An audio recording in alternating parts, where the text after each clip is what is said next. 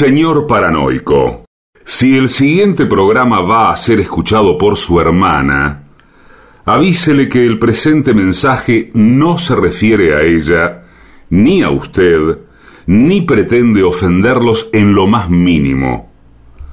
Ustedes no saben con quién se están metiendo.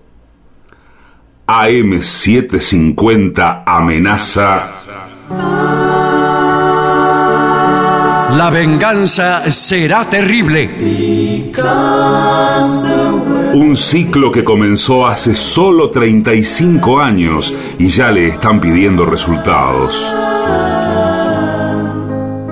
La venganza será terrible. Con Alejandro Dolina, meritócrata aplazado y terraplanista sin horizontes. Patricio Barton, un filósofo naturista que oculta el símbolo para mostrar la cosa.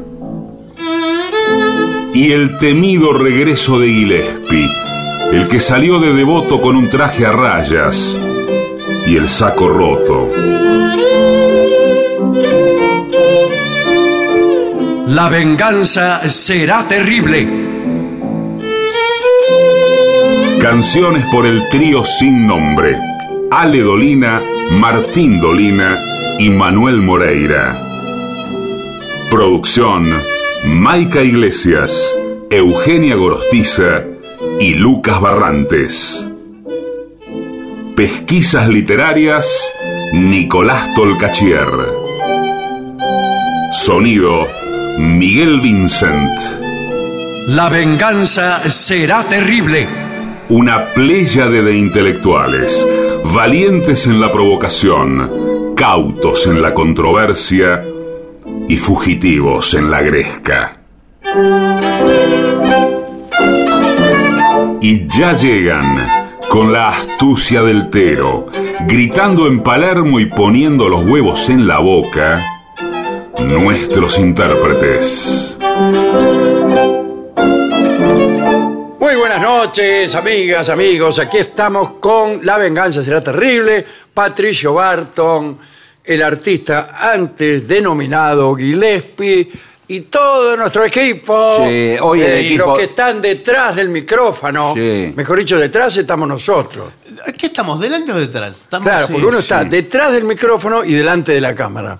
Claro, Sí. pero acá no Así hay que cámara. entonces, eh, lo que se resalta es, si es televisión, que está detrás de la cámara. Sí. Pero si es radio, el que está delante del micrófono. Adelante el micrófono, sí. Sí. Que Qué dicho difícil. sea de paso, sin ellos, ¿qué sería de nosotros? Claro, eh? sin ellos, claro, exactamente. ¿Qué sería de nosotros? No sé. Bueno, Eh, fundamentales. eh, acá igual somos poca gente. Sí. Digamos. La, Sí. Vio que se dice la mesa chica. Por- a usted no le dicen la mesa chica de Dolina. ¿Cuál es la mesa chica? Esta. Sí. Señor, por favor. Y después se dicen los de afuera, pero yo cuando se habla de la mesa chica de. Sobre Sí. todo de la gente de poder hablamos, ¿no? Sí, ¿eh? la mesa chica de la justicia. Claro. De los Los poderosos. poderosos, de los hombres de negocios. ¿Quiénes están? Son más o menos cinco o seis, lo mismo. No son muchos. es lo mismo que Y el acá son círculo. menos que en ningún lado. Sí. Es el Porque- círculo rojo. que Sí, también ah, le ahí llaman. Círculo rojo, es lo mismo. Eh, ¿Cómo No. me gusta? Sí, pero no, es otra cosa, el círculo rojo, Bueno. pero. Ah, sí, bueno. pero esas mesas están dentro del círculo rojo. Bueno, bueno, bueno. Sí. Pero nosotros que tenemos. Porque mal que. Mal que mal, vamos a decirlo. Sí. Somos un factor de poder de la Argentina. Sí, señor. Nosotros nos consultan ministros. bueno. eh, nadie, no, ministros tampoco. No, que En realidad, renunciaron. Los que nos consultaban renunciaron. Claro. Lo que pasa es que nosotros cumplimos la- el rol de formadores de opinión. Claro, y- Claro, Influencer. viene gente que no sabe qué opinar Claro, sobre sí. algo, nos pregunta a nosotros Sí. y después sale y se va al boliche de la esquina a opinar. Claro, Así, con lo que para usted mí, dice. eh, Messi es el mejor jugador del mundo, dice. Bueno, pero eso más o menos hay un acuerdo generalizado, ¿no? Bueno, pero si nos preguntan, nosotros decimos eso. Sí, nosotros decimos eso. Sí, sí. Bueno, por eso somos influencers. Por como eso, se dice. atención los oyentes. Y hoy por en eso el nos programa. pagan el dinero que nos pagan. Claro. Bueno. Sí, claro, es por eso. Eh, Porque la mesa es chica. enseguida. Pero bueno, es- ahí es donde se toman las decisiones, ¿no? Eh, por eso decimos, nosotros en la Bueno. mesa chica decidimos. Eh, sin embargo, Sí. eh, las decisiones acerca de los temas de estos programas no las tomamos nosotros. No, bueno, no podemos decidir todo, No, todo, todo todo. no. ¿Es así?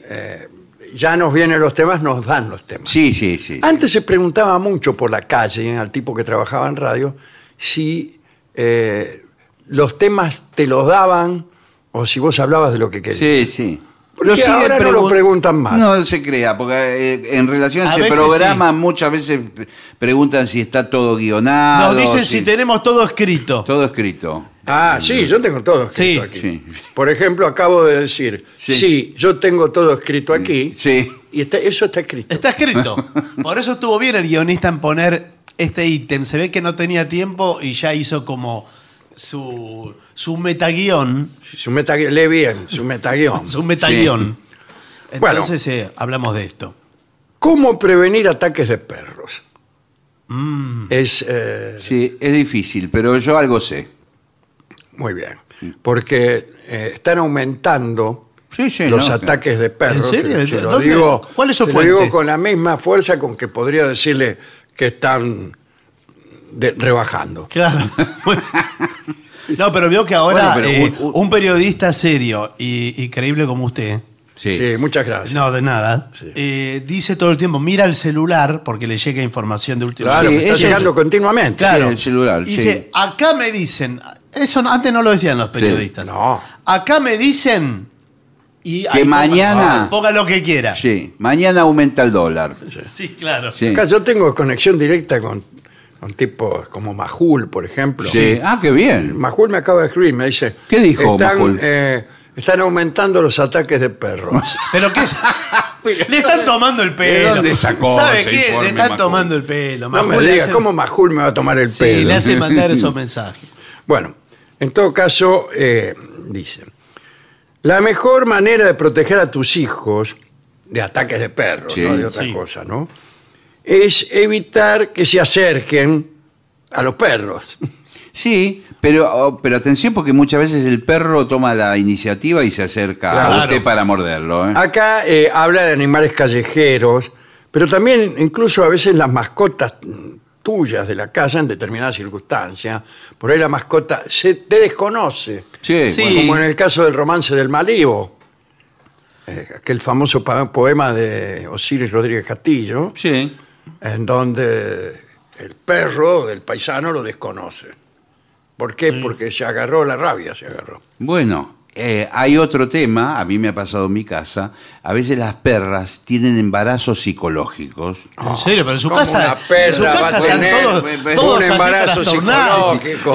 Señor, para eso, Sí. para eso hay que pertenecer a una familia burguesa, este, estar muy, muy, muy cooptada por la, eh, la sociedad occidental. No, Yo no. soy un, un, eh, un hijo de un embarazo psicológico. No, señor, usted es concreto. Sí, nací psicológico, sí, un eh, hijo psicológico. Y las perras, por ahí, en determinado ciclo hormonal, Sí. En un momento determinado eh, sienten un embarazo. Y, por ejemplo, en el caso de la perra mía, agarra una media Cuidado, y, eh. y se la lleva como, como a un rincón de la casa y es como que la ama- amamanta la media. Claro. Y, y Pero- uno, y uno no se puede acercar. Disculpe. Pero Discúlpeme, discúlpeme. Pero no, pero usted Yo tiene- veo que usted lo está tratando No. esto con seriedad y audacia. No, sí, pero... su perra está loca. No, bueno, No, pero discúlpeme, ¿a usted le consta ¿Qué? que esto es así y que no es una percepción Suya, psiquiátrica? por ahí, no. La, eh, la perra está jugando con una media. Claro, usted usted no, ya, ya le metió que era un embarazo La- psicológico. La perra está Y- puesta de costado, todas las tetillas, y está la media eh, Pero, ¿cómo- puesta pero- como que está no, amamantando. así estuviera- Trate de no ser tan explícito. Bueno.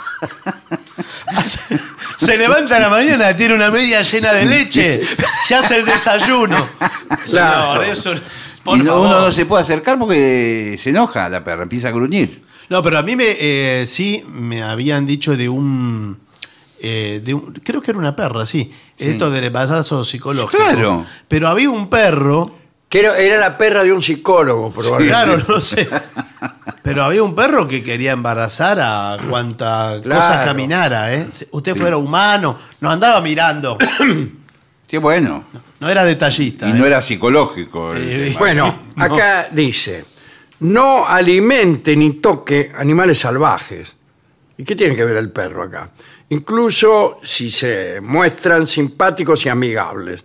Un animal con rabia a veces puede parecer cansado o enfermo o enojado y agresivo. Claro. O sea que... Puede El te- parecer no, todo. lo que pasa es que si ya tiene, le inocularon la rabia, el virus de la rabia, el perro se transforma como, un- o cualquier animal, como una especie de zombie que tiene que morder a otros eh, perros o Claro, humanos. como, como Drácula. Claro. Pero la no- rabia pero no y es se sigue cierto. transmitiendo la rabia. ¿No es cierto que tienen espuma en la boca? Sí, cómo Sí. no, sí. Como en el romance del, del Malevo. sí. Bueno, en todo momento debe supervisar la relación entre perros y niños. Siempre Sí. tiene que haber un adulto presente. Sí, porque a veces, muchas veces, hasta hay gente que deja un bebé con un perro. Sí. No, eso es un peligro. Como- Y, y el bebé que está acostumbrado a manipular muñecos, vive en un mundo de fantasía. Sí, claro. Eh, le toca eh, todo, la, la boca. Sí, o le agarra, le empieza a tirar de la cola. al Claro, perro. y el perro por ahí se indigna Sí. y Sí. no tiene mucho criterio. El perro no, perro no, no tiene el filtro ese de pobrecito es un bebé. No, no. No, no, la agarra y se lo come. Sí. es bueno, peligroso. dice, evitar entrar en pánico. Si todavía no me pasó nada. Eso en general. ¿Por qué voy a entrar en pánico? Los perros y otros animales pueden olfatear el miedo. Que Exactamente. Que dicen, qué olor a miedo que hay aquí. Sí. Y enseguida, entonces que te atacan, ¿no? Es así, Sí, Gillespie? sí, la presencia de la adrenalina, de, de uno empieza a mandar... Pero la uno- adrenalina, discúlpeme porque ah, ahí estoy confundido. Usted veo Sí. que es especialista. Sí, bueno, no, algo sé, algo sé. Bueno. Eh, la adrenalina a mí me dijeron que es, por ejemplo, cuando. ¿Sabe uno- cuándo nací yo? ¿Qué, cambiamos de conversación? No, el 16 de agosto. Bueno, lo felicito. Es el día de San Roque. Claro, y El nosotros especia- con las manos vacías. Bueno, Sí. El especialista en perros. De todos los santos, el único que se especializa en perros es San Roque. Pero todo, o sea que toda la gente Imagínese. que nació ese día es especialista en perros. Bueno, Sí, y sí. propensa a contraer eh, la hidrofobia. Claro. No, yo le, le consultaba por la adrenalina, porque a mí me habían dicho que la adrenalina se segrega para el deporte, para el sexo Sí. Sí, con toda Y- razón. y para el, y para el miedo también. ¿Cómo Sí, es entonces? sí. Claro, Antes, cuando yo era chico, no había adrenalina. ¿Y cómo? Había sexo, deporte y miedo. Pero no adrenalina. Porque las tres cosas juntas. Eso el perro lo olfatea y como que se le despierta un instinto. de- El indio. Claro, claro. U- Usted se transforma en una presa. Se le sube la tanada al Claro, perro. sí. Bueno, eh, dice, si un niño corre o grita ante un can, es posible que este, Sí. todo para no decir perro, Sí. primero can y después este, eh, lo considere una amenaza y ataque. Sí, sí, Ah, porque es así, el instinto es más fuerte. ¿eh? Dice, no se debe molestar a un animal cuando está comiendo, durmiendo o cuidando sus cachorros. Ahí está. Muy bien. Recuerda a tus pequeños, se refiere a sus Sí, hijos, a ¿no? los hijos, sí. que cualquier perro puede enojarse como ellos lo harían si los molestan.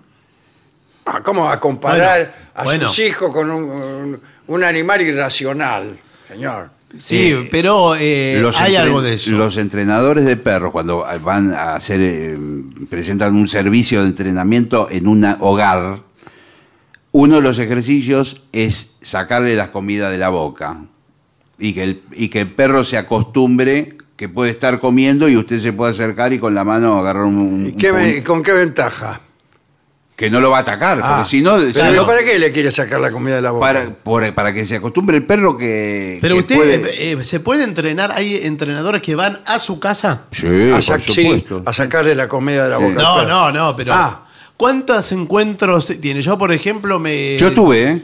Por eso le puedo. Ah, bueno, ¿y cuántas veces va? Y habrá venido cuatro, doce veces en tres meses, una vez por semana. Sí, mucho más que Bueno, una novia. Una vez por semana. Sí.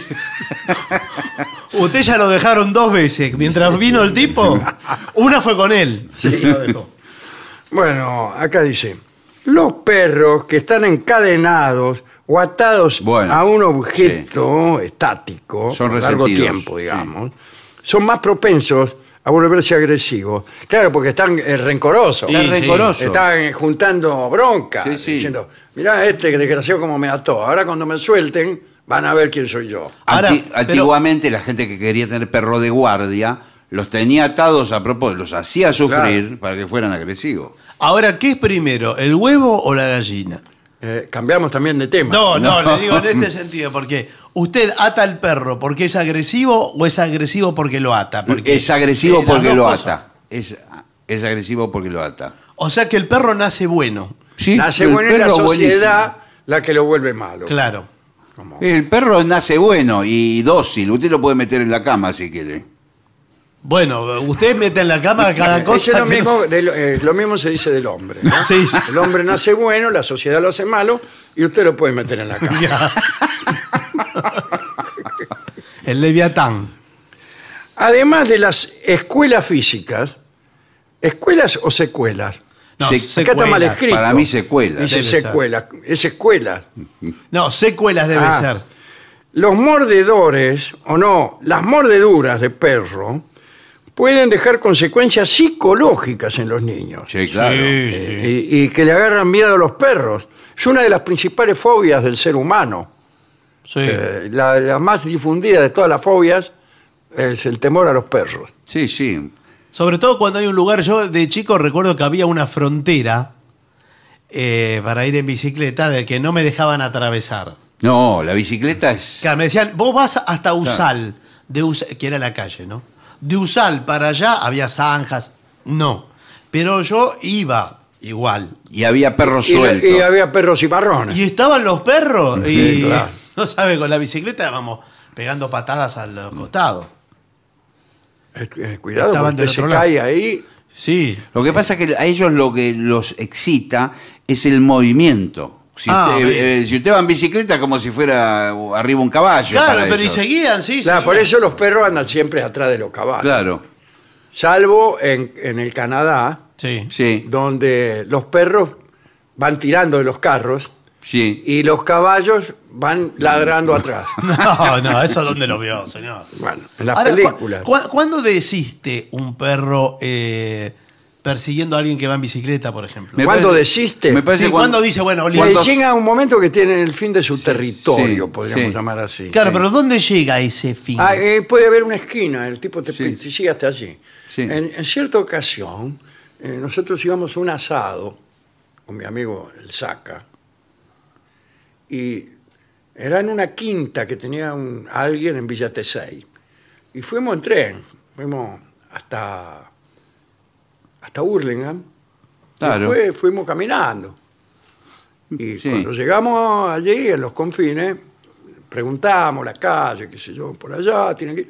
y nos dice el tipo, dice, después de tal esquina, tengan cuidado porque hay unos perros, este, y los van a seguir por dos cuadras. Y si ustedes no, No los miren no nada. lo miren, no hagan nada, no claro. corran, No, claro, claro. no les griten, no les hablen y no hablen entre ustedes. Sí, pero ya sí. sí, sí. Claro, Y vos, claro. eh, Efectivamente, llegamos y por ahí uno dio el aviso. ¡Wow! Sí, sí, sí. Y vinieron todos los perros, ponele 20 perros. Sí, no, es horrible. Y nos daban vuelta alrededor. Y ustedes seguían nosotros caminando sin- Caminando sin... alterar el paso. Pum, pum, pum, pum. Yo transpiraba. Sí, sí, sí. Sí, porque un error ahí es fatal Claro. porque eso es una patota, Y una sí. Claro, caminamos. Y efectivamente, a las dos cuadras, No, se volvieron. Se- Listo, fueron. terminó Se la fueron. jurisdicción. impresionante. Pero mucho miedo. Sí, mucho sí. miedo. Era de noche, no conocíamos lugar. Sí, porque Estaba aparte muchas veces los perros atacan por atrás. No de frente. Cuando usted va caminando en las pantorrillas, Claro. en los glúteos. Sí, pregúntele a Navarro Montoya. Bueno. Todavía se acuerda. Bueno, señores, eh, ¿qué hacer si un perro te muerde a ti o a tus hijos? Atención. ¿eh? Bueno, primero, eh, la mordedera de un perro por ahí nos ocasiona gran estrés, gran nerviosismo. Sin embargo, a, a la primera incomodidad, mantén la calma. Bueno, pero eso ya nos dijo. Mantenga- sí, la escúcheme, calma, me que está- no me te está empales. El mordiendo. perro ya se le prendió. Sí, claro. Usted ya lo tiene colgando de los glúteos. Sí, porque no larga, ¿eh? Y, Claro, no larga. No No, larga, porque no para larga. el perro es más fácil morder más que abrir la boca, que es otra operación completamente distinta. Usted Entonces, mantenga la calma, siga sí. caminando con el perro atrás. Sí, Sí. pero sí. hay- Si usted Yo le- con- eh, conocí gente que un perro les quedó colgado una Sí, semana. sí. Una semana, pero. una eh, semana. Es muy difícil después sentarse, por ejemplo. Sí, bueno, este muchacho iba al trabajo con un piloto. Sí, bueno. Ponía el piloto para, Claro. para, para ocultar el perro, si no, no podía ni siquiera tomar el colectivo. Claro. Bueno, por supuesto, señor, pero Eh, tiene fue que un avisar. médico a ver si le podía sacar el perro. Y, y no y se en el lo- Instituto Pasteur tienen una maniobra que le hace abrir la boca al perro. Sí. Yo no le puedo decir. Yo ya sé cuál es. Es la que usan a veces. Claro. Ah, No la puedo decir, no la puedo, no, no la puedo decir. No, no lo diga. El perro abre la boca y ahí se lo sacan. El tipo, bueno, eh, dice, si conoces al dueño del perro, tendrás que, bueno, si usted conoce al dueño del perro, Sí. va y lo agarra trompada. no, no, ¿por qué? Y- No sé, El no dueño lo que tiene que ¿Qué ver. tiene que ver el dueño? El dueño. El dueño que. No, pero usted sí tiene que ver. Si usted es Eh, dueño. no, si es un Sí, dueño. Así que tu perro me mordió, ¡pam! Piñazo. No, pero a veces hay dueños que sí tienen perros que son entrenados para la Sí, pelea. Claro, y los, tiene- Pasa. lo, lo sueltan a la calle, los Hay gente que tiene pitbull y perros Es- así. esos pitbull que Bueno, tienen eh, una mandíbula de sí, 350 sí, grados Sí. está sostenida solo por, por 10 grados. eh. Bueno, pregúntele a ese tipo A la si el cabeza. perro está vacunado contra la rabia, si tiene alguna enfermedad, Mm. eh, en fin. Apunta toda esa información, anota, quiero decir, ¿no? Sí. Junto con el número del veterinario que atiende. ¿Qué tienen número los veterinarios? El número de teléfono. Ah, acá Sí, no el dice nada de teléfono. del dice veterinario. el número del veterinario. Sí. Anda el veterinario 37. dice, y para que pueda confirmar todas estas informaciones. Si el perro es tuyo, Sí. y entonces, ¿a quién, eh, ¿a quién vas a ir? No, Echarle pero la culpa a otro igual perro. puede llamar al servicio antirrábico o algo Sí. para que se lleven el perro a estudiar. ¿A Pero qué? usted, ¿usted cree que lo- se, lo, se lo estudian al perro? Más bien lo liquidan, me parece. Bueno, o lo lleva, lo tiene en una jaula, no sé Sí, qué. es horrible bueno. eso. Bueno, eh, si el perro es callejero, o sea, Sí. no, eh, o el dueño se hace el Vicenzo, porque puede pasar Sí. también. Eh, dice, o no, ahí está, no se pudo identificar al dueño. Es importante que le informes al médico que te atenderá. Y dice, mire, es un perro callejero, doctor, ah, ¿cómo le va? bueno, pero entonces me lo hubiera dicho antes, porque. ¿Por qué? verdad- y Antes de que se lo ¿En voy a qué cambia Me procedimiento? acaba de morder. Claro. No, pero discúlpeme. ¿Qué lo va a llamar al consultorio y va a decir, hay un perro callejero? No, yo le quiero aclarar. Perdón, ¿usted quién es? No, que yo vine, lo, que lo vi, eh, fue- esto fue la- acá en la esquina. Bueno, bueno, eh, vino tranquilo porque estamos acompañando porque atendiendo yo a la gente. entré en Eh, pánico y me agarró como Claro. Bueno, eso es lo que no tenía que El hacer. señor me, me, Sí. me acarició un bueno, poco. Mire, yo le explico. Eh, yo de mil amores. Ajá. ¿Qué? ¿Qué, qué le pasa? Se lo hago de mil amores. No, pero, pero- lo sí. que quiero decirle es que la prepaga no le cubre si es callejero. Esto, ¿Cómo se, no lo, me va a cubrir? esto se lo quiero ¿Y decir ya antes. Eh, tener, eh, digamos, los dientes clavados de un perro es una, un accidente No, como cualquiera, pero- es una herida, me la ¿Pero tiene qué que tiene que cubrir. estar- Bueno, es así. Yo no invento las reglas de la prepaga. ¿Qué tiene que estar afiliado a la prepaga el perro también para que lo Eh, atienda? discúlpeme. No, bueno, eh, pero me yo se le digo, se lo estoy diciendo bien, no entiendo. Usted estoy está eludiendo responsabilidades. No, yo señor. estoy, tra- estoy Este, trabajando. Abandono de persona. No, no es abandono. Persona y de perro. Yo estoy trabajando acá. A ver si. ¿Y por qué si me lo entiende. dice así? Ahora, Así que le digo, si quiere yo se lo saco, usted ahí- abona, bueno, pero abona ahí- la extracción de perro. Bueno, por ahí el perro es de alguien y no eventualmente es un asunto mío, calle. señor, no es un asunto mío. Acá que dice quiero que el médico deberá revisar la mordedura para atenderla de forma adecuada, intentando prevenir el contagio de cualquier enfermedad. Es, en esa etapa deberá suministrar al médico todos los datos. Aquí Claro. traigo todos los datos, doctor. Eh, los, ¿Y de- datos, los datos acerca del perro. ¿Y qué?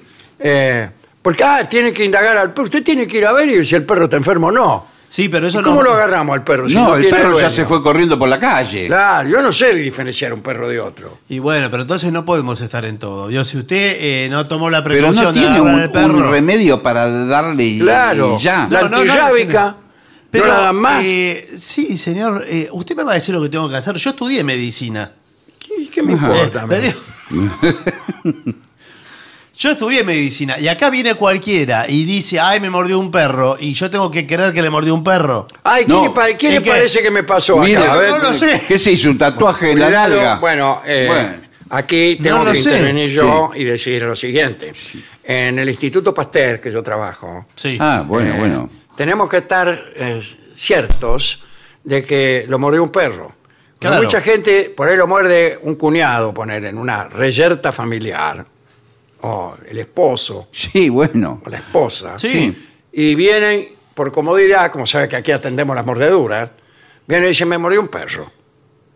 Sí, bueno, pero acá, Y acá creen me que ya está. Pero No, es una no, persona no. humana la que la mordió. Pero Gente mire- que tiene prácticas eh, amorosas Bueno, eh, no quería decirlo. fuertes, por Pero- decirlo así. Sí. Pero mire la mordedura con sus propios ojos de acá, del señor. Esta Mire lo mordedura, que- a mí no me dicen, ¿sabe las cosas? ¿Dónde, Eh, dónde va a encontrar una persona que tenga esta dentadura? Claro, No, mire. es un círculo perfecto pero, lo que eh, tiene. bueno, pero un círculo no es una mordedura. Bueno, Discúlpeme, uno ve cada cosa acá. Si usted supiera las cosas que vemos nosotros acá. Eh, Sí, y más usted que... De- Sí. eh, que, que vemos todos los días. Eh, yo lo que puedo constatar, y si quiere se lo, se lo Usted es pongo. urólogo, ¿no? Si quiere se lo pongo en la historia clínica. Claro. Digamos, frente a mí me consta eh, una inflamación de nalgas, veo la zona. eh, Yo ya soy así. no, bueno, sí, bueno. No, pero veo la zona i- irritada, la veo irritada.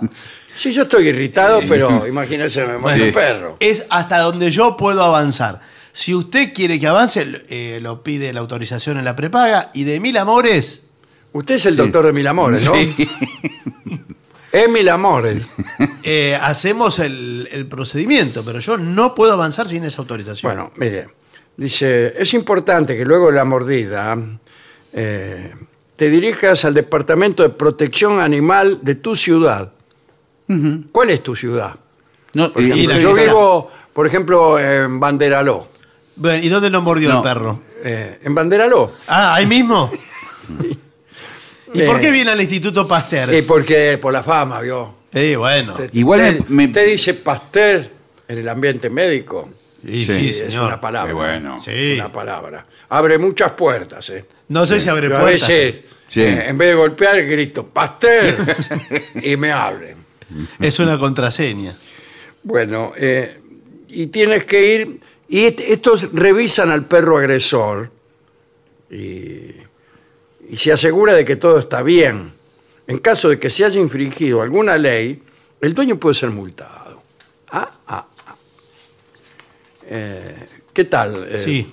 ¿Usted sabe a cuánto asciende la multa por ser dueño de un perro que ha mordido a otra persona? ¿A cuánto? No, le pregunto. No, ¿y cómo voy a saber yo si el dato lo da acabo de entrar acá Porque a la queríamos que- comisaría, lo vi a usted ahí, pensé Sí, que usted pero yo trabajaba no. aquí. No, señor, yo soy electricista, estoy haciendo el, el cambio acá de los enchufes. ¿Qué tengo que ver? No sé ni quién es usted. Y no, no tiene por qué saber quién soy yo. Y bueno, y entonces, ¿a qué yo vengo estamos a consultar jugando? aquí cuán- cuál es la multa Claro. por ser dueño de un perro que mordió a un ser humano. No lo sé. Ahora le puedo decir una cosa con, con- con la mejor buena voluntad. ¿Quién es usted? No, es que está- estoy acá con. eh, lo, eh, lo vi al señor. Eh, póngale una correa al perro. Pero, eh, Anda con el perro suelto caminando por la calle como si el perro fuera. perdón, perdón, ¿a usted le gustaría que yo le pusiera una correa a usted? ¿Que usted fuera con una correa? A mí no, Este pero. es el, el argumento que a usted le gustaría. Sí. Es rolón, eso es rolón. Bueno, Sí. ¿y a usted le gustaría andar con una correa y que lo Pero lleve el perro- su novia? Sí, Eh,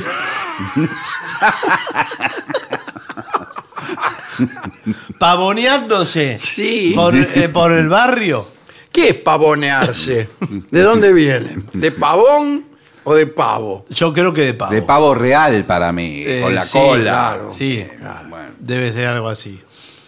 Bueno, eh, es importante que sepas si el perro que te ha mordido eh, tiene dueño Y aquí está, ¿eh? puedes exigir una compensación económica, eh, la cual será determinada por acuerdo mutuo. ¿eh?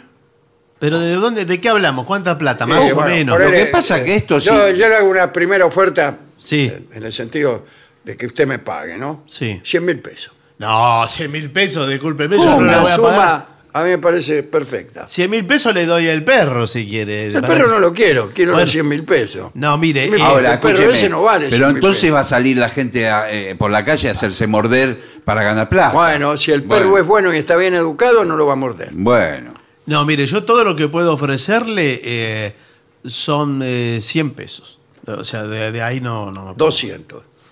bueno, bueno, bueno. Bueno, va- veo que la negociación avanzó rápido. Bueno, extraordinario este informe. Mm. Y eh, lo que pasa es que uno eh, desarrolla un eh, cariño por el perro. ¿Qué le parece? Y aparte, en un programa de hace un tiempo atrás, época de la pandemia, habíamos dicho la cifra de perros de la Argentina que eran como veintipico de millones. No me diga. ¿En serio? Sí. En ¿Está este seguro mismo usted? programa. En este mismo programa. Yo no estaría. Yo tampoco. En este Yo no me mismo acuerdo. programa fue. No, ah, pero fue en uno de esos programas donde trabaja usted. No, En señor. Yo otra acá no me acuerdo Fue en porque este programa. yo lo recordaría porque es una información que Es siempre, muy precisa. Siempre quise No me acuerdo tener. si eran veintipico, pero eh, era una cifra. Yo, mire, siempre creí que había más perros que gente. No, se ve que no. Que hay la mitad. Es bastante igual. Es bastante. sí. Sí. Es muchísimo. Es bastante. Después se lo voy a confirmar. Pero en el censo no nos preguntaron por los perros. No. No, qué raro. Hubiera sido una buena oportunidad. Sí, no, no nos Bueno, preguntaron. pero eh, quedan sin contar los perros callejeros, Claro. que son más o menos. Para mí, en Debe el ser. conurbano son muchísimos. Sí, deben ser más. Debe ser más. Sí. ¿no? Que perros, digamos, no registrados. Claro. Que son Sí. del barrio, son de todos y de nadie. Sí, en el caso del perro. mm, en el caso del gato, seguro son más. Pero en el del perro, no sé. Y después está la Lo persona que que, pasa tiene... es que el gato necesita menos dueño que el perro. Claro, y además que anda más y el gato es. eh, me parece que es más eficaz en su reproducción, digámoslo así. Sí. Entonces. más, andás. ele- más eh, selecto, ¿no? En la elección de... No, no, no, no, más eficaz, donde Ah. se produce una situación de ensamble. Ahí Bueno. pongo la bala. Bueno, bueno, bueno, está bien. No sé cómo es el caso de los perros, si, si necesitan. No lo sé, no, mire. No sabría decirle. Yo al, al perro mío lo cuido, pero no sé dónde anda. Claro. Bueno, no importa. Bien, es, Eh, es la vida privada del perro, Sí, tampoco. Claro, tiene derecho el perro Sí, también. sí, claro. Como, así como uno lo necesita. Sí, Discúlpeme sí. que sea así Sí, tan sí. crudo. No, pero, Eh. no, pero usted no, usted no está en celo. Por eso Pero- muchas veces... Es- es- ¿Por cómo sabe? No, pero le digo, el, eh, el perro no lo, no es que lo necesite. Sí, pero muchas veces los veterinarios, por una cuestión humanitaria, Eh, dicen que la perra claro. tenga una vez Sí, que sepa lo que es el amor. Bueno, y después eh, se la castran. Claro. Pero que una, por lo menos una vez en la vida. Sí, no, tenga- Yo, eh, a Pero otra no es perra que humanitario. tenía también se la llevé al doctor Castro. Sí. Eh, Este, este doctor es Sí. uno. que, bueno, eh, acá me hacen señas. Sí. Sí. me hacen la seña del mate y venga. Bueno. Quiere decir que tenemos que Sí, conectarnos mensaje. con los eh, oyentes del programa. Bueno, veamos algunos de los mensajes que han llegado al WhatsApp de La Venganza, que es 11 6585 5580. Aquí nos escribe un oyente que se hace llamar el tío Ale. ¿eh? Dice, Hola, los, tío. los escucho de siempre, Montevideo y Buenos Aires, un solo lugar. Le pide una canción del varón del tango, Julio Sosa. Muy bien. ¿Qué más? Bueno, Hola, soy Nela. Eh, Hola, Nélida. Nela. eh, mexicana viviendo en Los Ángeles. Ajá. Y supe de ustedes cuando pasé una temporada en Buenos Aires, hace 13 años ya. Upa. Dice, desde allí los escucho por Spotify, así que voy un par de días atrasada. Pero quiero agradecer que hayan hablado de Pancho Villa. Bueno, viene un poco más Sí, atrasada. sí, varios Eh, años atrasada. Disfruto de los segmentos de historia y de mitología. Muchas gracias. Un abrazo. Bueno, eh, soy Maxi de Caseros. A mí me pasó eso de esperar un colectivo que ya no circulaba más. Ah, En 2003 estuve más de una hora esperando el Cotobús, que era un colectivo eh, grande que había puesto coto con recorrido por caseros hasta el supermercado en Ciudadela, mira vos. Y hasta que vino un vecino y me dijo, el Cotobús no pasa más. Y se fue. Y me sentí más gil de lo que soy, dice. Si no me avisaba el tipo, hasta ahora estaría ahí, esperando. Claro, sí. La, pero no confíe en, Eh, ¿Tampoco en el tipo? no en los supermercados, digamos, Ah, como, no. como agentes de transporte público. No. ¿Qué más?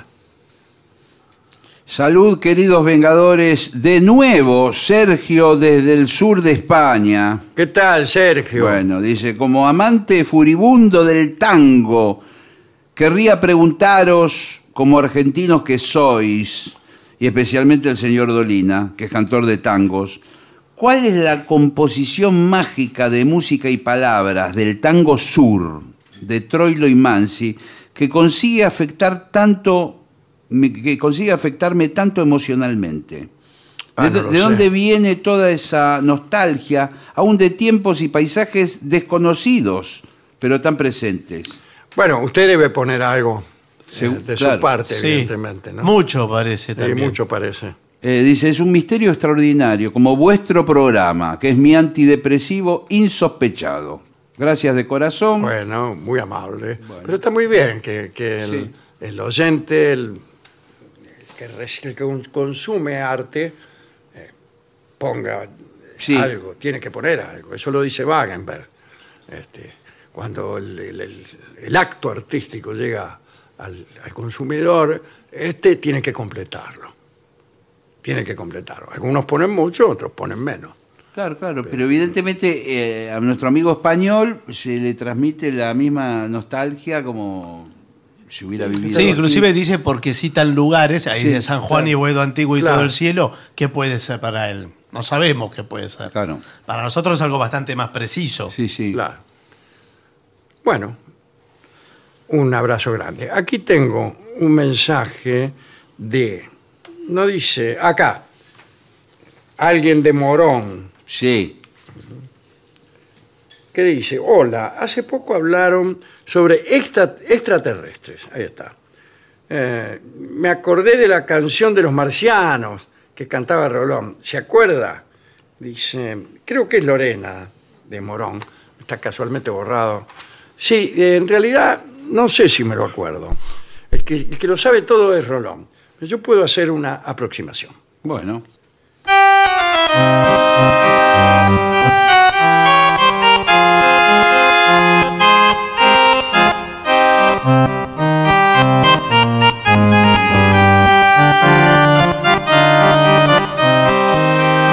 Y en nuestra nave espacial, oh Cervelán, andamos por la galaxia del universo ahora.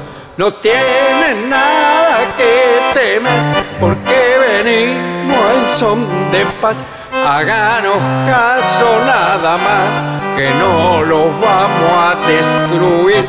Hemos llegado de otra civilización, tenemos armas que no pueden reventar. Hagan matar, matar, tirar, tan, tan, porque me pa, para, pa, para, pa, pa. No me acuerdo de toda la letra, Pero era, bueno. era así. Eh, qué bueno. Y la cantaban unos marcianos Sí. que venían en la nave espacial. en la televisión lo hacía eh, Tarragorro. Ah, mira. Sí, sí. Bueno, aquí Nan dice, ¿podrán tocar algo de Elvis? Esto podría ser el trío. El trío, claro, sí, sí. Gracias por tantas risas. eh, ojalá los profesores de historia fueran como ustedes, dice. Sí, claro. Claro, todos ca- Ese es un deseo de alumno. Claro. Claro, yo digo, ojalá las profesoras de historia fueran como eh, Angelina Jolie. Muy bien. Yo no tengo más mensajes, Tengo uno más. pocos mensajes. Sí, ¿eh? eh, estimados, realmente estuve escuchando la diatriba de la anatomía del peludo. ¿eh? Ajá. Y he llegado a la conclusión que de hombres de campo ustedes no tienen nada. ¿Cómo se atreve? ¿Cómo se atreve? ¿Cómo se atreve, canejo? De mí nadie se ríe. No, Bueno, eh, ¿qué le parece si hacemos una pausa? por favor. Lo mejor de la 750 ahora también en Spotify. La 750 en versión podcast. Para que la escuches cuando quieras. Lo mejor de la 750 en Spotify.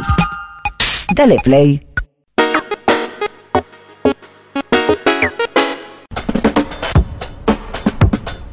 AM750. Objetivos, pero no imparciales.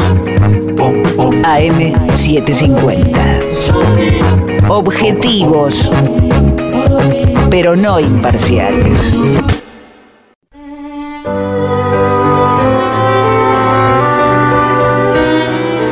Continuamos en La Venganza Será Terrible por las 7.50. Recuerden que tenemos un WhatsApp para ustedes, para que escriban, que es 11 6585 5580. Atención, los ladrones que escuchan este programa.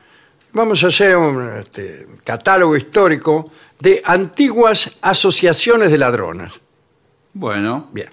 Ya Diodoro de Sicilia ha dicho que cuando un egipcio quería dedicarse al robo, no tenía que hacer más que presentarse frente a un jefe de partida y alistarse en una banda.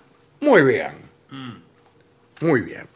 Eh, desde ese momento trabajaba por cuenta de ese jefe, a quien debía llevarle todo el producto de, su chacamento a cambio de ciertos beneficios que a modo de prima se le aseguraban. Esto es lo que llamo una organización perfecta del choreo. Eh, se habían dictado incluso terribles castigos en aquellas eh, bandas contra los afiliados poco escrupulosos, que por ahí retenían alguna parte del botín. Bueno, curioso esto de ver a aquellos ladrones eh, preconizando la necesidad de una propiedad inviolable, justamente desde el momento en que esta propiedad había caído en sus manos, no antes. Eh, Un, un detalle curioso, la persona que era víctima de un robo se dirigía a los jefes de las partidas, eh, describía la clase de objeto que le habían robado, el lugar, las circunstancias, etc. Y mediante el abono de la cuarta parte de su valor, recobraba lo sustraído. No es un detalle muy curioso para el que ha andado mucho en el Gran Buenos Aires. Eh, y- o sea que no hace falta buscar el antiguo Egipto. no. En muchos Claro. lugares del Gran Buenos Aires ocurre exactamente Sí. eso. Eh, en la India, la ley de Manu, Moreira, Sí, eh, dice o da cuenta de las cuadrillas de salteadores.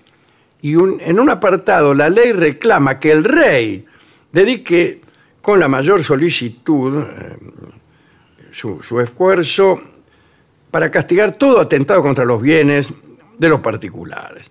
Y aparecen consejos prácticos.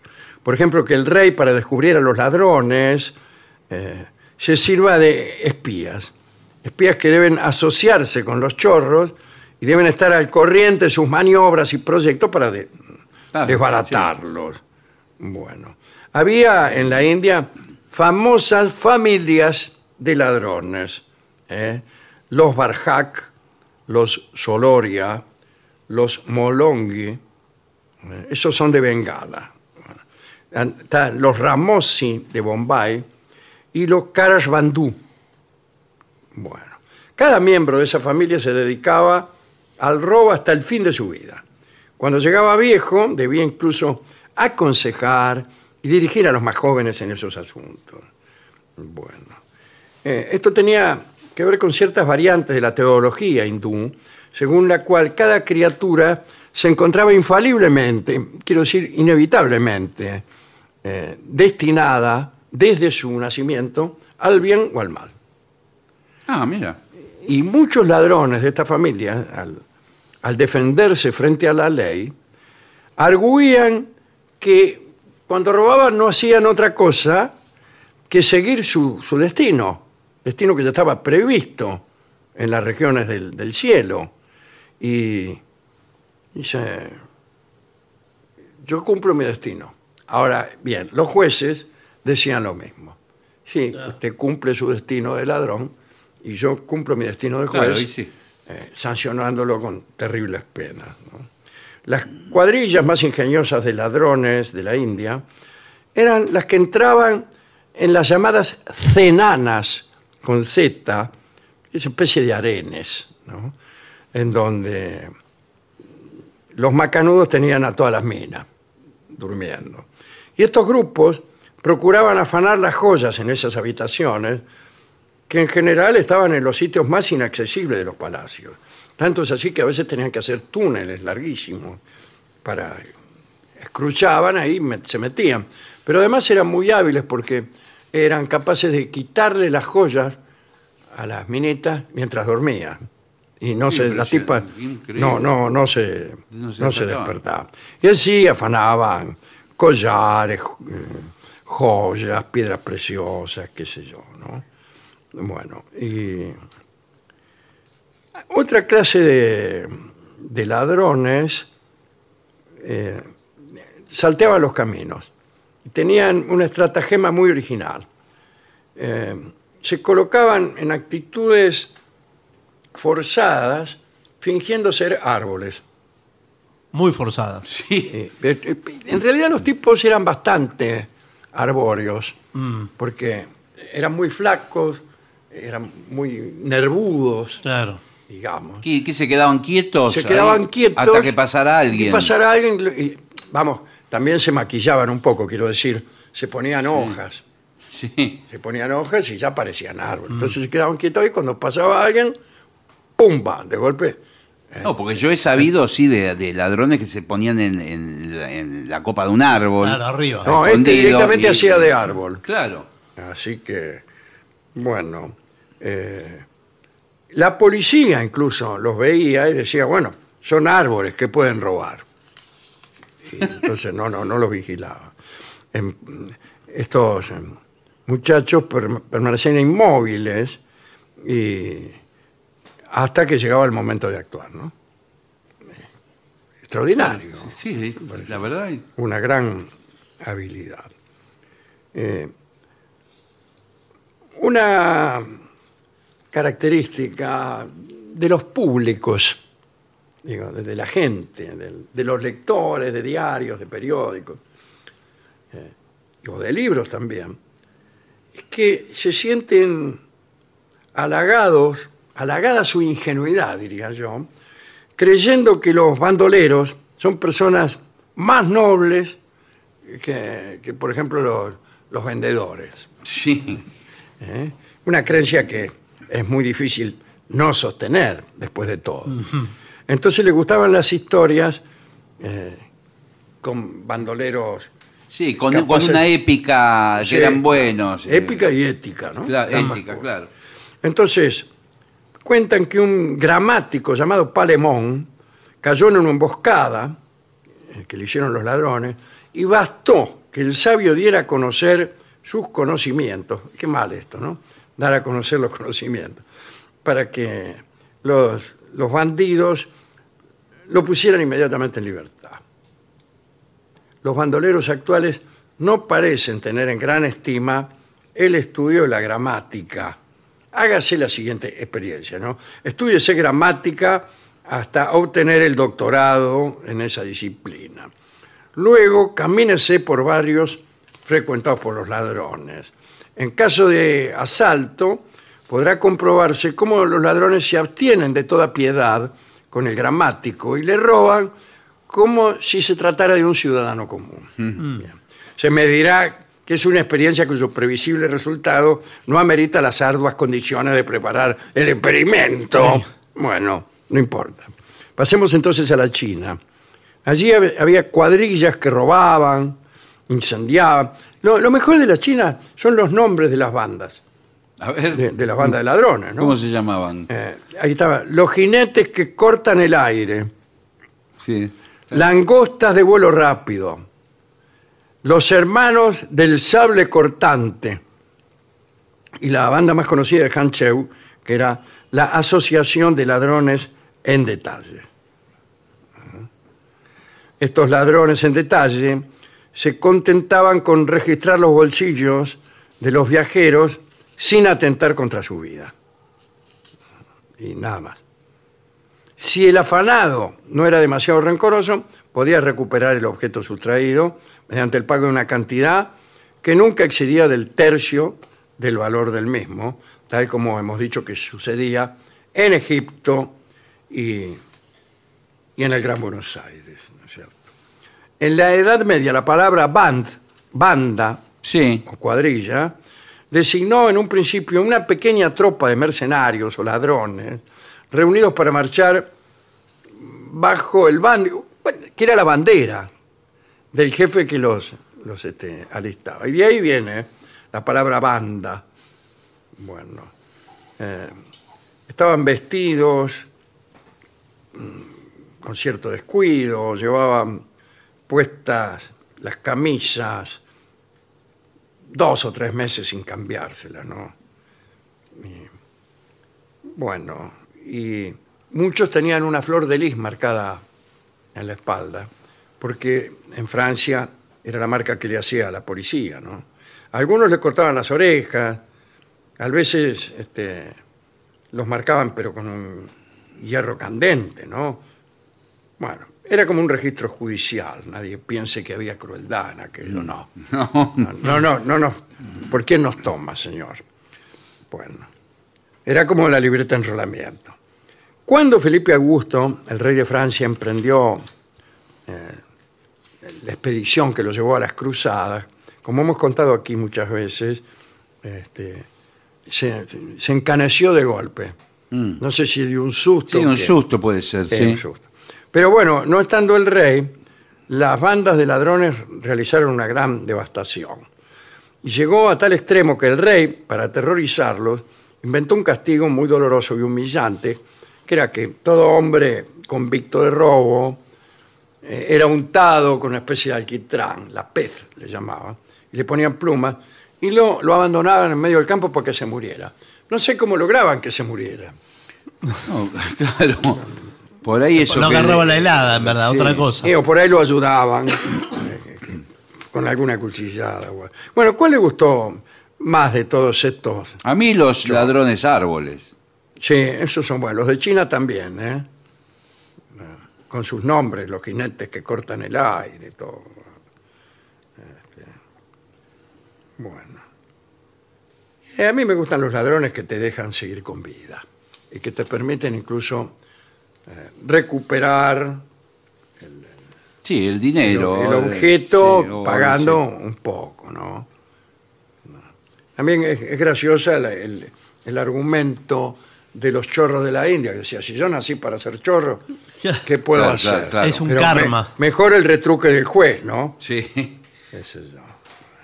O sea, el determinismo llevado a su extremo. Pero cuidado, ¿eh? Cuidado porque eh, yo he escuchado incluso a eh, personas muy importantes, príncipes, eh, hablar en términos del determinismo, es decir, que nadie muere sino a su hora, Sí, eh, sí. que todo está, está escrito y que es inútil Sí. que uno trate de hacer algo para evitar su muerte, lo cual pone en entredicho la instalación de semáforos, barreras del ferrocarril, este, puertas, cerraduras, eh, medicamentos, Todo, todas sí. esas industrias eh, que se refieren a, a cosas que uno hace por precaución ante el determinismo extremo de un príncipe quedan totalmente eh, inútiles. Claro. ¿Para qué? Si, si Sí, solamente o si morirás va a morir tu cuando hora. le toque, claro. Bueno, ¿y qué hago yo? ¿Para qué pago eh, este, un- un- La prepaga, La todo. prepaga que, Sí. que- que- que me cuesta un ojo de la misma. Sí. Eh, bien, eso es interesante para ser, para ser pensado, ¿no? Es que a un príncipe le conviene ser determinista, ¿no? Porque Claro. Conviene porque mucho, cree claro. que las cosas pasan porque están escritas. Es rey porque. y no es porque Sí. él no puso Claro. el semáforo. Sí. Bueno, fantástico. Vamos a escuchar entonces a Edmundo Rivero en el tango llamado Chorra. Eh, no, no sé si me gusta el acompañamiento orquestal para este tango, Claro, claro. eh, que es un tango teatral. Me hubiera gustado más con un piano solo o con un conjunto de guitarra, que es más atorrante. ¿no? Pero por ahí, arreglos complicados para una situación tan teatral y tan directa. Bueno, no sé Sí, si son lo más complican más todo, Sí, ¿no? sí, sí. Medio afectado le Sí, suena. claro, siendo que afectado. este tango es cualquier cosa menos afectado. Sí, sí. Sí, sí. Un tango verdaderamente genial, pero eh, por lo extraño. Por lo extraño. Por lo, que ese, ese argumento se haya convertido en una canción es muy raro. Mm. El tipo está le reclamando las cosas que le afanó una mena, que son cosas además muy, muy humildes. Sí. Del tipo vendía en la feria. Y además invo- involucra a la familia. Involucra a la familia, Toda sí, la familia. que había participado del choreo, es muy, muy teatral. Adelante entonces.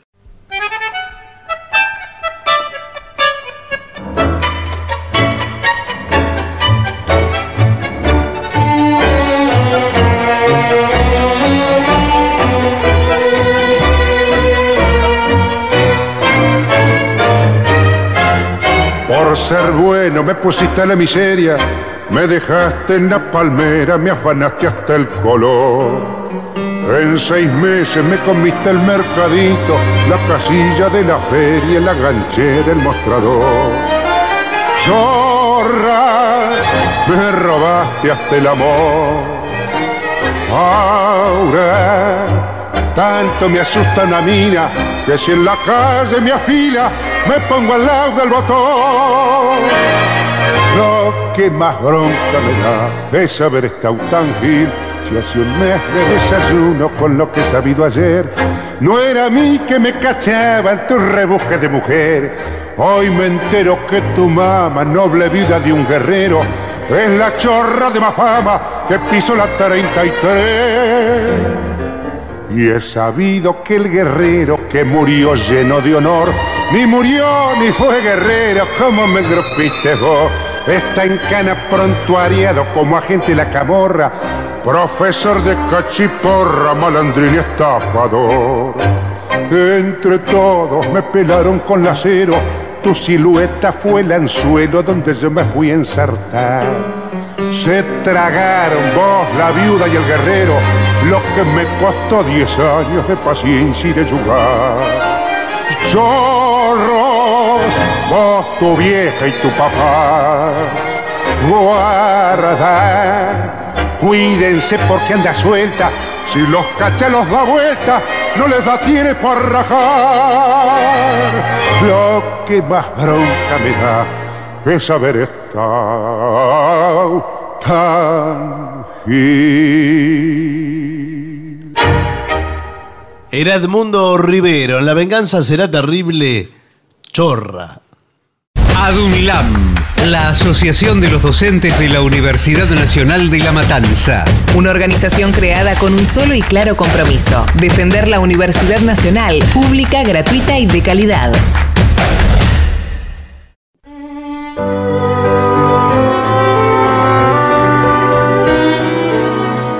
Continuamos en La venganza será terrible por las 7.50. Señoras, señores, este es el mejor momento para dar comienzo al siguiente segmento. Amigas. Esta es tu, es tu página amiga. Bueno, Eso es lindo, muy ¿eh? bien, muy bien. ¿Qué tipo de hombre debemos evitar, amigas? Buenos consejos, ¿eh? está, está bien, porque... Sí, sí. eh, Y hay una lista de hombres, Se Sí. fijó que no estemos nosotros, ¿no? seguramente sí. Porque- Y bueno, pero ese es debemos un de problema. estar. Pero bueno. Primero, el machista, Por supuesto.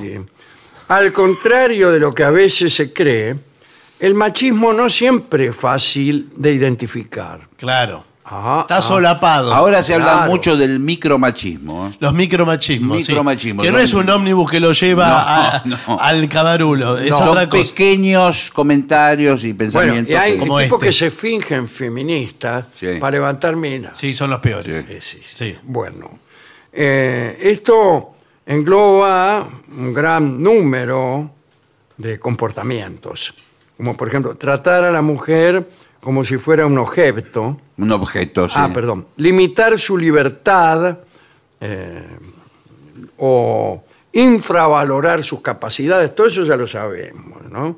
Algo muy común en este tipo de hombres es opinar que las mujeres no están preparadas para realizar actividades consideradas generalmente masculinas, como bricolage o conducir un automóvil, un camión. Por lo tanto, será mejor que compartamos nuestra vida con alguien que, que piense o que crea en la igualdad de sexos. Yo no creo en la igualdad Sí, de sexos. de género, no de sexo, ¿no? Claro. A mí me parece que incluso el sexo femenino es superior al masculino. Sí, Por cosas que sería largo explicar. Pero explíqueme, por favor, eso sí. sí. Sí. ¿En qué consiste este neomachismo del cual usted habló, o yo acabo de hablar? Sí, sí. que eh, de algún modo eh, es una trampa. Consiste en ocultar el, el- el machismo profundo de, nu- de nuestras almas, disfrazándolo Sí. de- Sí. con una serie de opiniones mundanas. Peor aún, poniéndose al frente de bueno, la lucha eso ya feminista. sería el colmo Sí, pero eso es lo que... de la se- falsedad. Sí, se pone al frente de la lucha feminista, lo cual desplaza de ese protagonismo a las mujeres. a las propias mujeres, sí. que están luchando precisamente contra ese que se pone al frente de la lucha feminista. Porque la lucha feminista es contra nosotros los hombres. Listo, ahora no me Sí. pongo más serio. No, es contra cosa, una no. figura abstracta de hombre. No, no, es contra nosotros. Ahora, los yo quiero hacer un programa feminista en la radio. Bueno, totalmente Lo- machista. ¿Lo quiero conducir yo? Claro, Claro, porque el sí. feminismo consiste Claro. eh, en lo siguiente. Para la verdadera feminista, todos los hombres son mortales y todos los hombres son machistas. Claro. Entonces, eh, cuando alguien pretende, algún hombre pretende no serlo, es peor, sí. porque se trata de un infiltrado, de una espía, Sí, de sí. alguien que está falseando la Exacto. realidad. Ser hombre es ser machista, dice la feminista lúcida. No Lucía. No, sí, ya Lúcida. sé. Lúcida. Se llama lúcida. Sí, en verdad lo, eh, lo dicen como es un hijo sano del patriarcado, que no es exactamente eso, pero es bastante cercano a eso. Pero bueno, sí. estoy- Porque este, o sea, no, no es una patología de determinados hombres violentos que eh, No. son machistas, sino que sos o sea, si, tenemos que cuidarnos de los machistas, esto equivale a decir que tenemos que cuidarnos de los hombres. Sí. Así Ahora, que- ¿y qué hacemos? Nosotros somos tres tipos hablando de esto. Sí, pero- Sí, o sea, pero vamos porque- a hacer, no, no hay manera. Porque el, el programa de mujeres está en otro horario. Claro, Claro. no hay manera. Fue usurpado por nosotros hace 37 años. Bien. eh, otro del que hay que cuidarse es el liberal. El ¿Por qué? liberal. Es un diario. Algunos hombres son incapaces de comprometerse con una sola mujer. ¿Qué- ¿A qué se refiere? Me parece que bien claro. Claro. Ahora, pero Se hace perdón. el- se hace el Sí, pago. sí, escúcheme, pero ahora bien, pero hasta ahora no fue, eh, no, no se manifiesta el problema. ¿Cuál es el problema Claro. del liberal? No se ponga nervioso. Huyen de las responsabilidades relacionadas con la eh, vida en pareja, digamos. Además, es común que busquen eh, ocasión para ver a otras mujeres y que propugnen una relación liberal que no llegue a un objetivo claro. Bueno, Ah, sí, Las un parejas poco- abiertas, todo eso. ¿Y hoy se qué? llama, Bueno, por- ¿Por hoy qué se tenemos llama, que huir de esos tipos? A lo mejor yo quiero Bueno, esos tipos. Claro, por ahí Yo lo como quiere. mujer, Pues bueno, Sí. sí. estoy hablando como mujer. sí, bueno, pero Ese es el problema. hoy por hoy se llama poliamor. A todo le encontrás un nombre Sí. que, que- que lo, que lo disculpe. Claro, lo que lo justifica y que lo precede. Vio que este, Claro. cualquier actitud viene a estar enmarcada en un fenómeno social. Bueno, pol- eh. Poliamor, en muchas parejas se ponen de acuerdo en practicarlo. Yo no conocí ninguna. no, yo tampoco. Pero bueno. Bueno, tenemos que cuidarnos también, queridas amigas, del rencoroso. Ah, Sí, bueno, sí, para mí sí. no hay cosa peor que el rencoroso, Sí.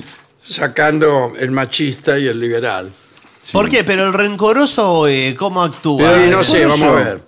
Dice, hay personas que jamás perdonan los errores. Ah, eso se El refiere. que no perdona, el que no perdona, el que no renuncia. ¿eh? Si notamos que el hombre eh, que nos aceita los patines eh, se comporta de esta forma y culpa a los demás de sus fallos, de sus errores, quiere decir. Sí. ¿no? Sí. Bueno, ojo, rajemos. Este, así que hay que alejarse ya de él. Bueno, de- El que culpa a los otros, todo el mundo culpa a los Claro, otros. le dice, no, otros. fue. Sí, Eh, eh, la culpa la tiene Vincent, ponele. sí. sí. Que es cierto, además. El inmaduro, el otro día hablábamos Sí, del inmaduro. El inmaduro son todos los Sí, hombres. Pero son perdón, si el- Somos todos. Pero el inmaduro no tiene solución, que es la madurez. Ya Eh, esa pregunta, esperarlo. esa pregunta es de una inmadurez. No, pero digo, eh, por ahí ella lo aguanta el inmaduro y un día crece el inmaduro. El inmaduro es Sí, también el que. a los 100 El que años. lo arrancaron verde. Claro. Pero entonces ya El está. asunto está ahí. La culpa la tiene el que lo arrancó. Claro. Que en general es la que lo arrancó. Claro. Bueno. No, ¿No vio que eh, más o menos, eh, muchachos, a ver si nos sinceramos, Sí. a todos nosotros, por lo menos una vez, y yo creo que muchas más de una vez, eh, una novia nos ha dicho que somos inmaduros. Sí. A mí, a ¿Qué mí le no, hay, parece? no hay cosa que alguna vez no me haya dicho alguna novia. Claro. ¿Qué quiere? Claro, entra todo, cualquier posibilidad. Bueno, dice, eh, si establecemos una relación con un inmaduro, lo más probable es que tengamos que asumir las responsabilidades que le competen a él. Su miedo a crecer puede causarnos muchos problemas. Sí. Bueno, ¿Vos vas a hacer un Peter Pan mucho tiempo más? eh, claro. Esa- A mí me han dicho Peter Pan Sí, muchas claro. veces. Sí. Bueno, eh, yo acepto eso de Peter Pan en el sentido de que Peter Pan decidió seguir jugando en secreto. Y eso como una reacción a la supuesta seriedad de- del, del filisteo, ¿no? Siempre dice, bueno, ahora se acabó el juego. ¿Y por qué se acabó? ¿Por qué? Y Peter Pan dice, yo voy a seguir jugando secreto. En ese sentido, que es el único posible. El que demanda demasiada atención. No, eso sí, Ah, ese, ese no. es insoportable. Sí, sí. Yo como mujer, te juro que no soporto a los hombres así. Bueno, pero... eh, Este, que me dicen, eh, fulana tal cosa, fulana tal otra, alcanzame esto, Sí, aquello. empujame aquello, sacámelo de más allá. Sí. Sí, y además le pregunta, ¿y cómo me queda esto? Claro. ¿Y cómo? Y, y así te ¿Y parece ¿Qué estás bien? haciendo? ¿Por qué no me prestas atención a mí? Claro. Que te estoy contando No, algo eso es insoportable. Sí. No, no, muy bien el informe. ¿eh? Eh, después está el inseguro, que es más o menos lo mismo, ¿no? La falta de autoestima, bla, bla, bla, bla. ¿no? Eh, bueno, el adicto al trabajo, ah, mejor, se va temprano y vuelve.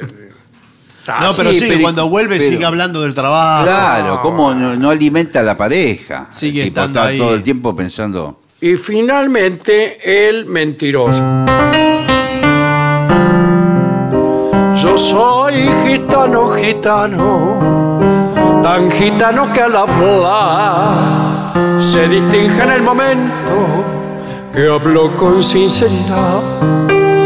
Algunos dicen que miento, pero no me importa nada, pues yo digo lo que siento y esa es la pura verdad.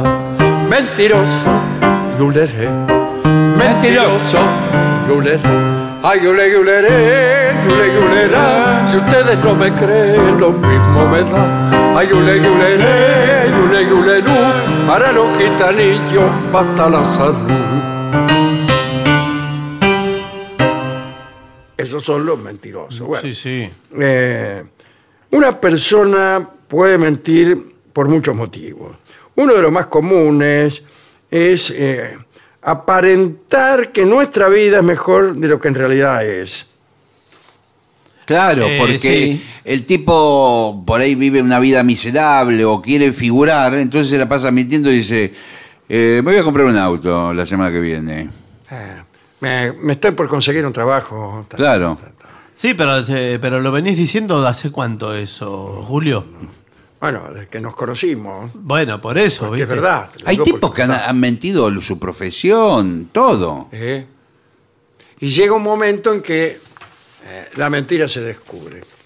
Ah, Y allí hay mentirosos que siguen sosteniéndola.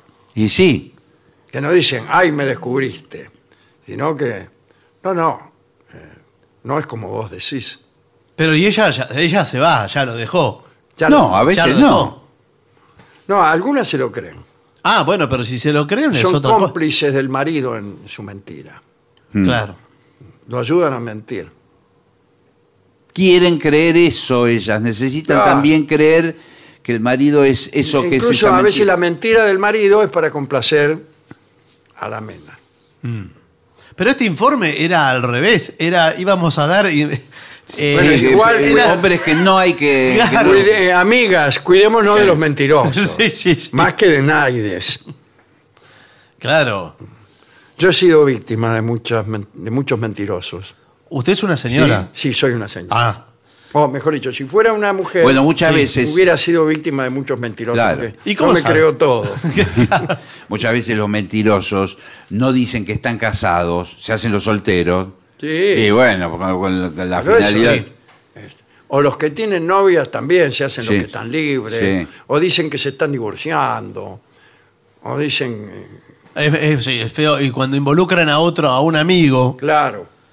¿Cómo? ¿En qué sentido? y para eh, sostener una mentira Ah, sí. determinada, entonces, eh, a que fuere.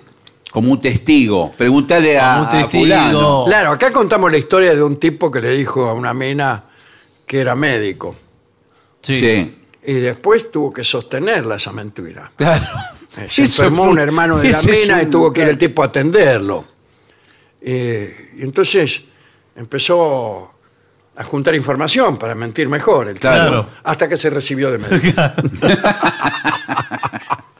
Los otros días lo escuché a- al turco Asís Sí. contar que él empezó así a escribir, porque había mentido que era escritor.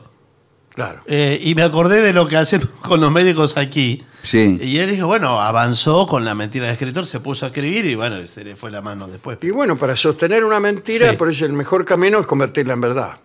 Claro. Está muy bueno eso. Mm. Señores, hablando de mentiras, vamos a hacer una pausa Sí, Sí. para meditar. muy bien. Muy bien. Lo mejor de la 750 ahora también en Spotify. La 750 en versión podcast. Para que la escuches cuando quieras. Lo mejor de la 750 en Spotify. Dale play.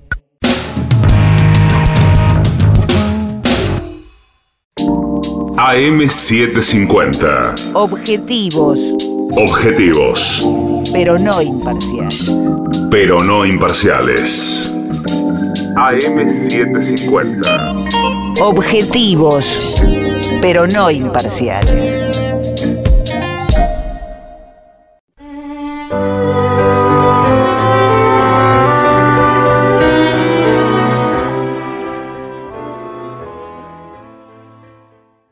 Continuamos en La Venganza Será Terrible eh, por eh, AM750. Creo que está el maestro, sí, sí, sí. Y ya llega a los estudios de AM750 nuestro querido y nunca bien ponderado maestro, el sordo Arnaldo Ganser. Y acompaña esta noche a nuestro querido maestro, la voz de Manuel Moreira. Suélteme, señora, suélteme. Pero por favor, déjelo que le, va, le va a romper la guitarra. Le va a romper la guitarra. Bueno, buenas noches, maestro. Buenas noches. Muy buenas noches. ¿Cómo le va? Muy bien. Bueno, me alegro. eh, Aquí le piden en el 1165855580 Madame Yvonne. Madame Yvonne. Bueno. Han pasado diez años que zarpó de Francia, Mademoiselle Yvonne, hoy solo es Madame, la que al ver que todo quedó en la distancia, con ojos muy tristes, bebe su champán. Ya no es la papusa del barrio latino, ya no es la mistonga florecita del lis ya nada le queda ni aquel argentino que entre mate y taco de París. Madame Yvonne, la cruz del sur fue como un sino. Madame Yvonne, fue como el sino de tu suerte, alondra gris tu dolor me conmueve, tu pena es de nieve. Madame Yvonne.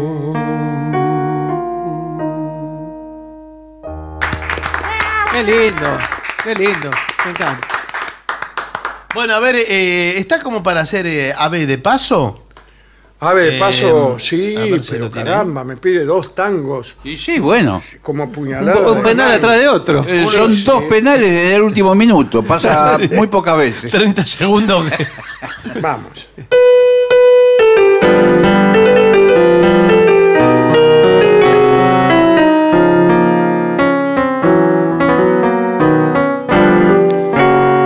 Llegado el momento, querida, de ausentarme, quién sabe hasta cuándo.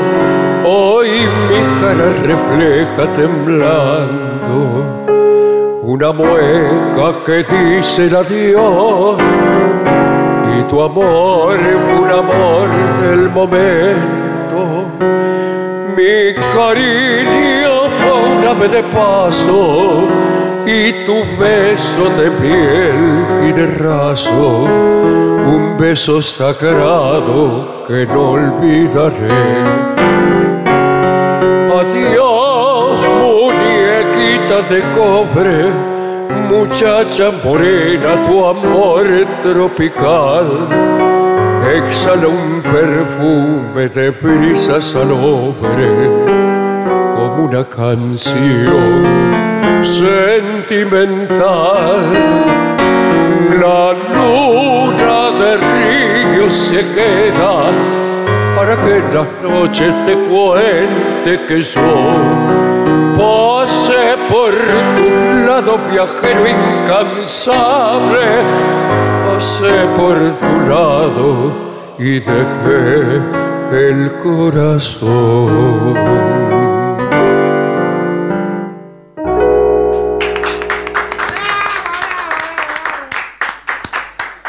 Bueno, Manuel, usted sabe acá en la sección eh, brasileña del programa. Uy, uy, pidieron chiclechi con bananas. No, pero la piden siempre, siempre. queremos chiclay con banana. Ahí estaba. Pero no, no va a ser eso. No, no, no. Eh, eh, Blues da Piedachi. Sí, ¿Así de- se pronuncia? Ah, Exactamente, lo pronunció como un consunga. Porque me parece, Eh, me parece como estuviera burlando, pero no es, es de. Casusa. Blues, Ah, eh, claro. oh, qué bien, qué bien. Últimamente, ¿cómo viene Jesús aquí al programa? Bueno, Blues da Piedachi. Agora vou cantar pros miseráveis que vagam pelo mundo derrotados. Dessas sementes mal plantadas que já nascem com cara da voltadas. Pras pessoas da alma bem pequena, remoendo pequenos problemas. Querendo sempre aquilo que não tem. Pra quem vê a luz, mas não ilumina tuas mini certezas. Vive contando dinheiro e não muda quando é lua cheia. Pra quem não sabe amar, fica esperando alguém que caiva não são sonho. Como varizes que vão aumentando, como insetos em volta da lâmpada. Vamos pedir piedade, Senhor, piedade. Pra essa gente carreta e covarde. Vamos pedir piedade, Senhor, piedade. Lista engrandece um pouco de coragem.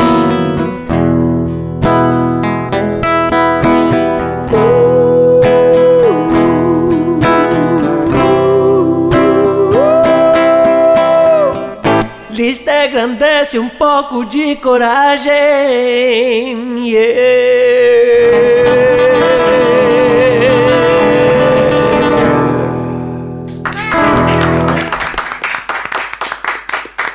amigos, ¿eh, ¿usted trajo su instrumento debidamente afinado? Ah, sí, sí, sí, sí, sí. Mejor que nunca, ¿eh?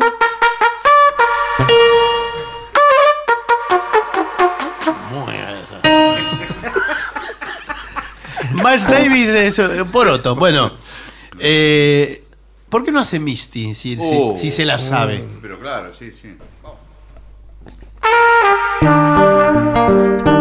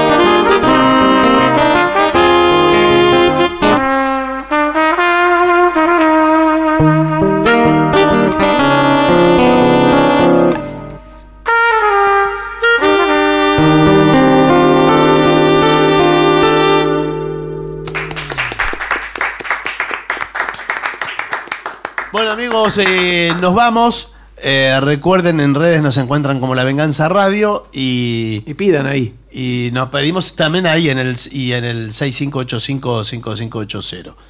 Em, a veces tengo miedo de dar mi número de teléfono. Podría que tiene miedo que lo llamen para acosarlo. Sí, porque de pronto Diga, el ¿Por qué no te haces el vivo ahora, compadrito? tiene un par de No cosas se usa parecidas. más la palabra compadrito, ¿no? Para, para una pelea así callejera. No, No. ¿De qué no. te la das, compadrito? No, no. Y es muy lindo, Es compadrito. lindo, compadrito. Es muy lindo, sí. No, no se usa más. Compadre es lindo también. Sí, pero compadre es amistoso. Eh, no, no crea. No, pero como se usa ahora, sí.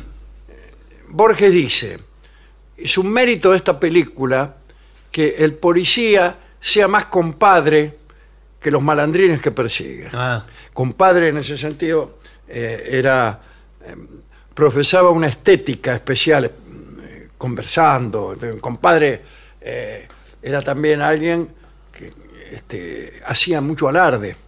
ajá. Eso era un compadre. Al verte tan compadre, Claro, compadreaba. compadreaba. Claro, Si ahí viene el verbo compadrear, ¿qué es eso? Mm. Alardear, ¿no? Bueno, Bueno, eh, como sea, debemos irnos. bueno. Un, dos, tres y.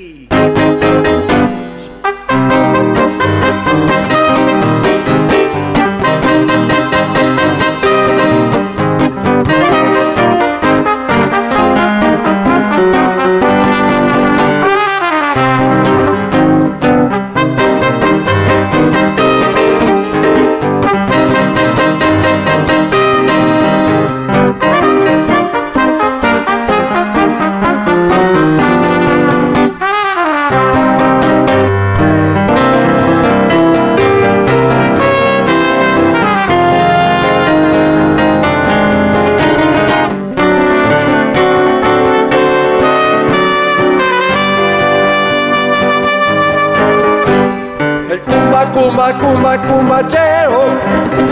El bongo, bongo, bongo, bongocero. Requitín que va sonando el cumbanchero, bongocero que se va, bongocero que se va. El cumba, cumba, cumba, cumbanchero.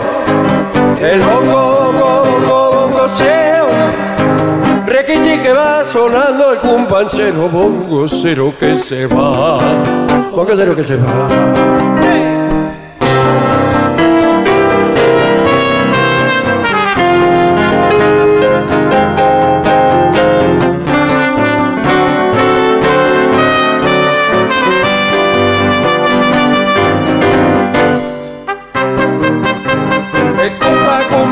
Cumba, cumba, cumbacheo.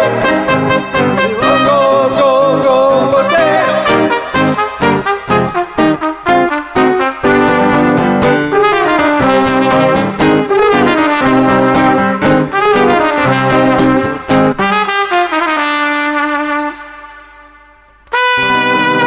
¡Adiós, maestro! Y para finalizar, dos palabras bastan. Gracias.